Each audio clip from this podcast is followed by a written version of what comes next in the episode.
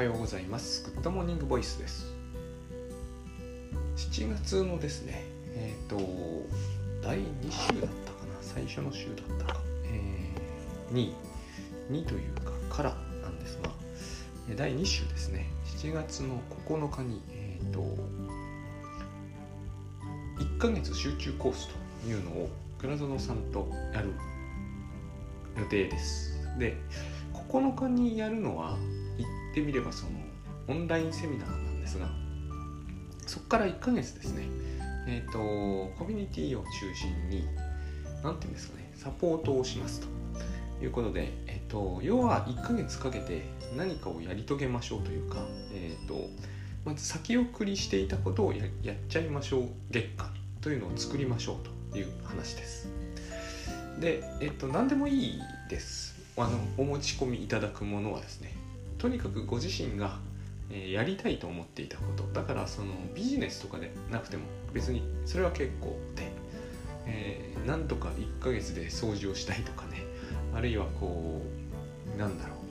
えー、たまり始めた確定申告をどうにかしたいとかまだ7月ですけどね、まあ、その辺のその自分がやってないことあのあれでもいいですよね。私も結構最初そうだったんだ人間ドック行きたいとか あの歯医者の検診にここ10年以上行ってないんだけど行きたいとかでもまあいいかなと思います。そういったやつですね。あとダイエットとかですかね。あのあるいはこうまあとにかくこう仕事でもいいんですよ。その今月で書き切ってしまいたいとかそういう意味でちょっと一月で、えー、2人サポートだから2万お一人方2万っていう方なことにしてあるんですけどそんな高くはないかなっていうふうにあの桁時には大きいんですけどあの1ヶ月であの本の目処をつけるとかなら高くはないかなって感じを、えー、と思ってます。私だったら、えー、ピンチの時はそういうのに入ってもしかけるんなら安いもんだという感じがピンチだってことはえー、立て込んでるはずなので、えーと、その後本書き上げればお金入ってくるじゃないですか。そういうような計算をちょっとしてみました、まあ、その片付けてもですね、えーと、お金は入ってこないんだけどこの片付けたいとかはあのもう何というか業者に頼むこともあるじゃないですか。そうすると多分2万じゃ効かないと思うんですよ。まあ、2万で効くぐらいのケースもあると思うんですけれども、まあ、やっぱりあのすごい状態になってると2万じゃ効かないと思うんで、まあ、そういう意味でも、自分でやれるんならですねいいかなと。問題はやれるかどうかですよね今週の話は。まあその辺は、えーと、私と倉園さんでやりますという話です。でどうやるかっていうことなんですがえー、いろいろあるんですけどね、えーと、まず私は最近あのようやくこのグッドバイブスで言っていたところの疲れないというのが上がってきた感じがするんですね。えっ、ー、とこれも割と前から別に疲れようと疲れまいと関係ないと思ってたんですが、えーと、最近になってようやく例えば夜の10時でも、えー、原稿書こうと思えば何にも苦労なく書ける。で通常は朝の11時に書いてるんだけど、えーと、午前中と夜と夕方ではいちいち気分は違うんですけど、えーと原稿の進み具合には何ら変化はないんですよ。でこれはあの例えば書き上げ塾で5時間やった後でも書けるようになったんですね。書き昔は書き上げ塾とかじゃなくてももうセミナーで3時間やった後に本書けるかっていうと絶対書けない感じだったんですよ。それが何の苦労もなく書けるようになってえっ、ー、とつくづくですね。こういうところをこういうのを、まあ、その身につければ掃除ぐらいは掃除とか多分それこそ確定申告とかは十分何の苦労もないなと思うんだけどそれは私の場合であってえっ、ー、とこういうのが大変だという話はえっ、ー、と何ていうか大変というかできませんと気が付く3月になってますという話は、まあ、随所で聞きますね。であの、それは何て言えばいいんですかね。私の考えではですねえー、やっぱり強化してるんですよ。強化というのは強く分けるです。つまり行動を強化しているんですよ。で行動を強化するうちにそれがですねなんかマザー・テレサみたいになっちゃうんですけど正確になったと思われてしまうんですね、えーと、この辺から厄介なんですよ。この辺を何とかするというのが、えーと、基本的な考え方にあるというかあった方がいいんじゃないんだろうかとタスクシュートを私やってて思うんだけどこのタスクの前に来ると気が重くなるとかいうやつはおかしいと思うんですよね。えっ、ー、とそれは勝手に自分で気を重くしているだけなんだけれどもでも我々は、えーと、それをやっちゃう生き物なんですよね。そのなんつうんですかね税務的な作業をするってなると途端にこうその作業の負荷というよりはもう心理的に、えー、なんつう嫌悪するんですよねやっぱりね。つまりそれをこうしなくなればいいんですけれども、えーと、するかしないかの選択を迫って自分にしまった時に、えーと、しないつまりするしないの選択をした上でしないという選択を取ると,、えーと、強化されていくんですねこの強化が、えー、大きな問題なんだなと言ったことをここ23年で、えーとまあ学んできたなと思うわけです。あのー、よくあるんですよタスクシュートでは記録が取れませんと。で面白いんですよそういう性格なんですっていうのを私は何回聞いたかわからないんですよね。でですねこれつまりですねこれはえっ、ー、と何て言うんですかねご本人にそういうつもりはないんですけれどもえ、ー、と勝ったって感じなんですよ。勝っちゃってるんですよねその方は。勝ち負けの勝ちですよ。あの勝っちゃうんですよ。これで佐々木に勝っちゃうんですよ。こうすることによってその人の現実というものが、形成されていくんですね、あの、この番組ではしばしば話題にするあの変な質問をしてバカだと思われたくないというのも同じなんですよ。それに対してまあ私なりが反論するとするじゃないですか。バカだと思われてもいいじゃないですかと。良くないということを私に、えーと、言ってまあ要は言いまかすことができるわけですよ。佐々木に勝てるんですよ。そうするとその人の性格は一段と強化されるんですよ。このここで言うところの強化なんですよね。強化詞なんだけど行動科学的に言うと強化なんですよ。つまり選択の余地はないというかその、えー、ゼロという結果は得られないんですね。負けるか勝つかになってしまう。で負けるか勝つかになってしまうと,、えーと、負けなければいけないんだけど負けるのは嫌だから勝ちたいから人はどんなことであっても自分に有害なことであってもだから勝ってしまうんですよ勝つと嬉しいからその現実が強化されてしまうんですよねこのからくりを解かないと,、えーと、この種のことがなんていうのから解放されるようにはならない気がするんですよね。えっ、ー、とタスクシュートで記録を取るのは性格的に無理なんです。これは、えーと、これだけ取り出せばただの、えーと、言葉なんだけどそれが、ね、実現してしまうんですよね。という性格であるからタスクシュートの記録が取れないという現実がですね自分のものになるんですよ。そのために大橋さんなりをにこの言い分で押し通せればこんなに強いことはないじゃないですか。相手はタスクシュートの開発者なのにこのような私のような性格の人間ではこのツールは使えないんだということを実証してみせることができるわけですよ。つまり勝てるわけですよ。そうすることで、えーと、その人は一段とですねタスクシュートの記録を取り損ねる方向に邁進してしまうんですね。こういうことが起こっているんですよ私たちは。でまあ起こしてるんですよね。えーと、虫が嫌いとか、えー、歯医者が嫌とかも全部これなんですよ。多分。生まれついてそうだったとは考えられないので、えーとまあ、これをあのあんまり良くないやり方で証明してみせたのが、えー、J.B. ワトソンですよ、アルバート・ボーヤが白いものを恐れるようになっちゃったわけですね。あれは全くあれああやればああなるに決まってるんだけどそういう性格を形成することは十分可能で、えー、生まれつきの性格がそうだとか言ったわけじゃないんでままあそのやろうと思えばこれを逆戻しにすれば私がやったのはそういうことなんですけどこれをこう、えーと、巻き戻していけばいいんですよ。要は、と、こういうことを口に一切しないということです。そして選択を突きつけられた時には必ず逆張りに行くと。えっ、ー、となんだ。例えば僕がその原稿を書くの気が重いとするとですねその瞬間に選択を突きつけられてしまったのでもうどっちかしか選べないんですね、えーと、この原稿に対してニュートラルな態度を保つということはもうできないんですよ。嫌だと思ってやらなければそういう現実をに向かってしまうんですね。以降ますます原稿は嫌になっていくはずなんですよ。逆にそれをやって、えーと、気分よく終わらせることができるとそっちに向かえるんですよ。どっちかしか選べない状態っていうのがあってだからだから私はそのタスクシュートでそのプランを立てちゃダメだと思うんですね。特にこういうことを性格っていう問題にしちゃいそうだと思ったら絶対これをやるべきじゃないと思うんですよ。自分に突きつける機会は減らすた減らせば減らすほどいいはず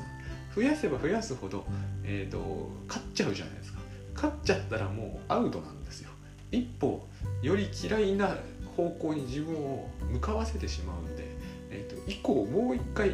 同じ問題に直面した時はさらに厳しい選択を迫られることになる。この選択がどんどんエスカレートした先にあの神経症があるんですよ。これはもう確実だと思うんですよね。どんな神経症にせよですね。だから本当に辛いんですっていうじゃないですか。あのもうなぜガスの元栓を、えーと、止めるのに確認100回とか確認しちゃうのが本当に辛いんですって言うでしょう。これが、まあ、言うのは当然なんですけどね。ここに問題があるわけですよ。これを言ってしまったら、えーとまたそこで選択を突きつけられてるわけです。私はもう本当にこれに、えーと、耐えられないんです。どうしても戻っちゃうんです。で誰かに訴えて「ああそうですかお気の毒ですね」って言われたらもう勝っちゃうじゃないですか。この瞬間に一段強化されるんですよ。こういうのをやめないと,、えーと、面倒なことになりますよ。どうしてもね、えーとだけどまあある線から先は厳しいのでそこでカウンセラーが登場してくるわけですよね。そこでお金を払うっていうえっ、ー、と何ていうのかな、えー、新しい現実を作り出すために、えーと、現実を動かすしかないんですよね。ただで見てくれてもいいっていう話を昔河合駿先生もしょっちゅうされたみたいなんですがこういう心の苦しみだから。ただで見てしまうと,、えーと、と必ずその人は訴えにかかるじゃないですか。その時に現実を一歩も動かさないでと、カウンセラーに向かって、えーと、ひたすら愚痴ってそれを聞いてもらったら現実が強化される一方ですよね。一向にこう自分が引き返していけない。これは結局引き返せるのは自分一人なんで他の人は引き返させることは絶対できないんですよ。えーと、首に縄をつけてガスの元栓の方に行かせないってことはできるんだけど心の問題なんで行きたいというふうに思って行かなきゃダメだって思ってる限りは戻ったことにはならないんですよね。強迫神経症は分かりやすい例なんだけどこれはあらゆる神経症でやっぱり出てくる問題なんだろうと思います。あのこの番組でもおなじみの平気で嘘をつく人たちの最初に出てくる人がまさにそれ。それを訴えるわけですよね。私は弱い性格なんだと。これがダメですよね。今のあの話の筋からしてもこれがダメじゃないですか。私は弱い性格なんだってこの人多分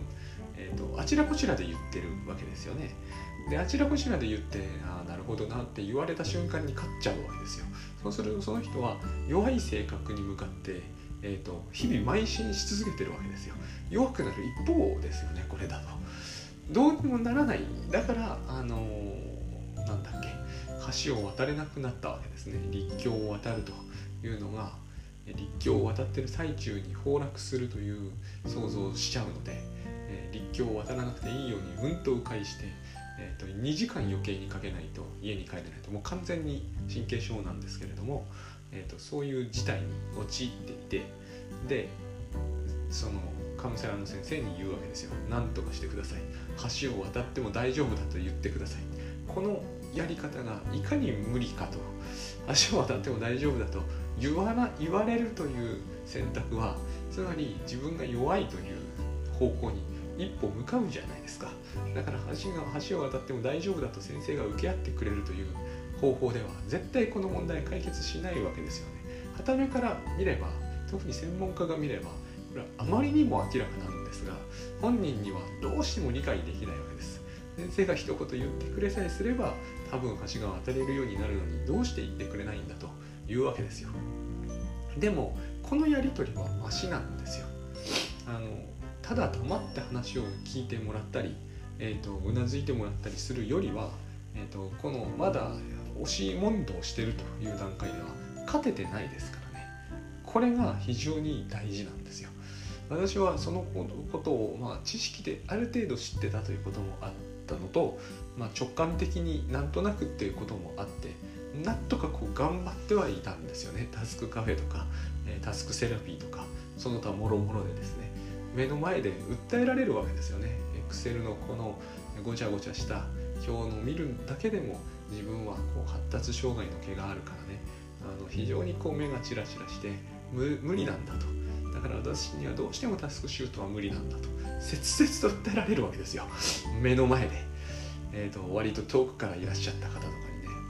切々とこういかにそれが無理で無理なツールをあなたは私に使えと言ってるかということを、まあ、訴えてるなじってるわけですよね。言ってみれば。ここで納得してしまうとですね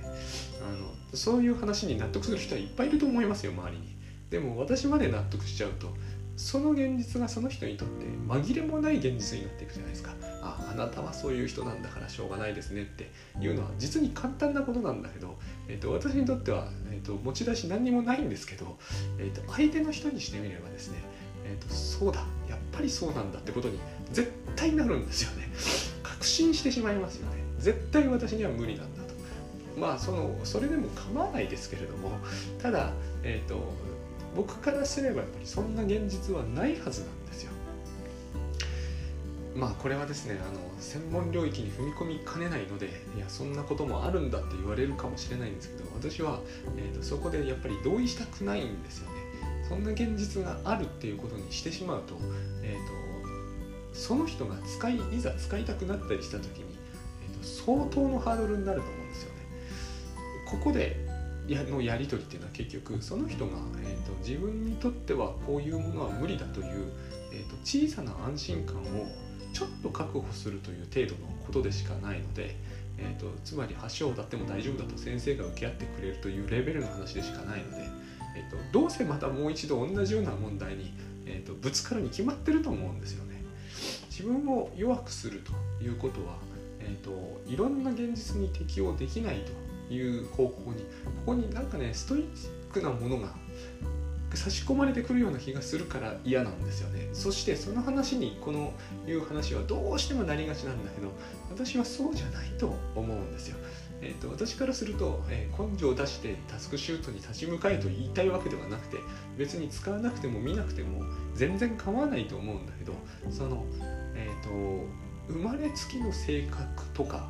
えー何かの神経的な何かという決定的な何か法則みたいなあなその人が生まれる前から生まれつきっていうのはそういう話になっていきますよね。生まれる前から何か遺伝的な運命的なものによって決定されている事象によってタスクシュートというものに自分は立ち向かえないとか、えーと、取り扱えないというふうに運命づけられていると。そういうこう先に決まっているものの上をただ自分は歩いていくしかないんだっていう、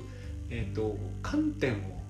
観点っていうのかなそういうじそういう現実の上を生きていかない方がいいんじゃないのかなって思うわけです。これはあのあれなんですよね。サルトルが実存主義って言ったのを説明した時の話なんですよ。えーと、実存が先か本質が先かって話なんですよ。でサルトルは人は本質によって決められたものではないってことを繰り返し言ってるんですけどそういう話なんですよね結局、ナイフの製造業者はナイフを作作る時に頭の中にナイフがあってそのナイフというものを実際に作り出すだから本質が先行しているようなもんだけど人間っていうのは人間とはこういうものとして設計されてそれによって人間というものがこの世に生み出されるわけじゃない。まああれは神を否定してるんですけどこういう本質が先行しないと言いたいわけですよ。人間は生まれた時から自分の本質というものはなくて、えー、だから実存が先行するって言うんですけど生まれた時には本質というものはなくてその本質に沿って生きてるわけじゃないと。この逆を平気で言うっていうのはやっぱり僕はどうかしてないかなって思うんですよね。どんな些細なことであっても。つまりそれって自由を失うじゃないですか。要するに私たちは火の元線を、えーと、100回も確認したり、えー、20キロも離れたところから迂回して帰るのが嫌で立教を渡りたいのは自由にやりたいからですよね。そんなことするの嫌だ。嫌じゃないですか。だから困ってカウンセラーのところに行くわけですよね。タスクシュートだって使える使えないは自分で自由に選びたいと思うんですよ。なんかその運命づけられた何かのせいで自分はそれを使うということが、えー、生来許されてないんですっていうのを受け入れたくはない本音のところでは。と感じるんですよね私は。だからどれほど面と向かって訴えられて、えーと、これは、え、世の中でその気のせいなんかじゃなくて発達障害というものあってそういうものになったなったあるいはなっているそういう性質のものは遺伝的または脳神経科学的にそういう性質のものはこの種のものは扱えないんだということに決定されているから手ごあのもっとこう優しいものに現実にしてした方がいいでしょうっていう話なのかもしれないんですよ。だからこの話がストイックになるのはなんか僕は、えーと、変だと思うんですよ。歯が弱いお年寄りのために、えーと、柔らかいせんべいが大事だった必要だっていうのは分からないわけではないです。でもそれはストイックな話じゃないじゃないですか。このように硬いせんべいがあっちゃダメだってことになったらやっぱりそれは変だと思うんですよね。で、えーと私は生まれつき硬いせんべいは食べられないんですという人が食べないのはいいと思うんだけれどもこの範囲は、えー、極力狭くしといた方がいいと思うんですよ、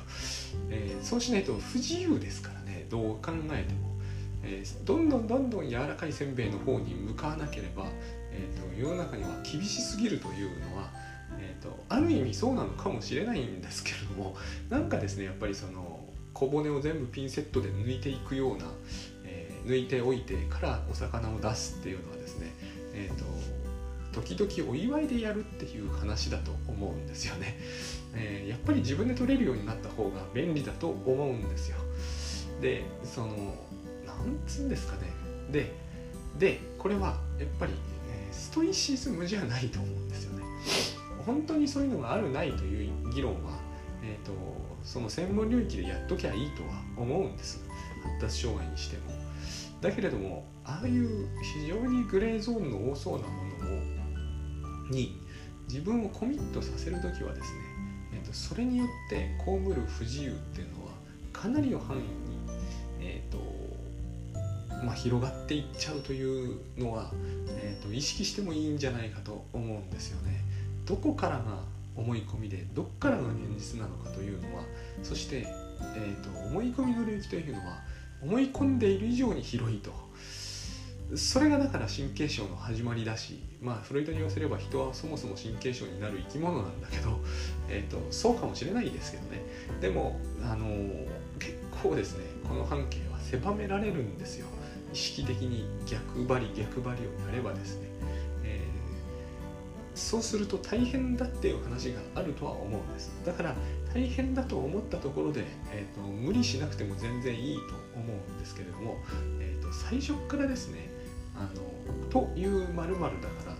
という〇〇な現実には適用できないということを、えーと、決めてしまわない方がいいと思うしましてそれをですねその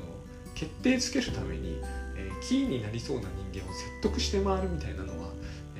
ぱりやめた方がいいと思うんですよ。でこれに同意しないのはですね私なんかはそうだと思ってるんだけど全部が全部ポジショントークじゃないんですよ。えーと、これ同意するのは僕からすると簡単ですよ。あのそういうそうかそういうご病気なら当然ですよっていうの実に簡単なんですよ。どっちにしても僕に別にそれほど利益こういうだから金銭的利益の話も絡むから一層話が複雑になっていくんですけどまあでも私にしてみれば1人のユーザーが増えるか増えないかに、えーと、そこまで生活全生活がかかってるとは思わないんですよ。ただ僕はこれでパッとそこに同意しちゃうのが実に気持ち悪いんですよね、えーと、絶対あの大体かなり不誠実だと思いますしね。自分はそう思ってないのにあのそういうのに簡単に同意しちゃうというの自分だってそのもっともっとどうしようもない話ですけど静電気ってやつで結構悩んだんですよ。手袋はめてないと金気のもの触れないとか私金気ガジェット好きだから困るわけですよ。アメリカ行った時は本当困ったんです。湿度低いんでバチバチくるわけですね。あれの時に静電気だからえーと、大学行けないんですとか静電気だからアメリカにいられないんですってことになったら結局日本に帰ってくることになっちゃうじゃないですか。なんとか頑張りたいところもあるじゃないですか。簡単なことではないんだけれども。でこういう時にあのキーとなる人がみんな同意してくれて最後に何が残るかというとものすごくこう不自由で行動半径が狭められた自分がそこにポンと残る。ただそれだけになってしまうんですよね。やっぱり、えーとなんかそれを手に入れたいっていうことは人は本当のところないんじゃないかなって思いますね。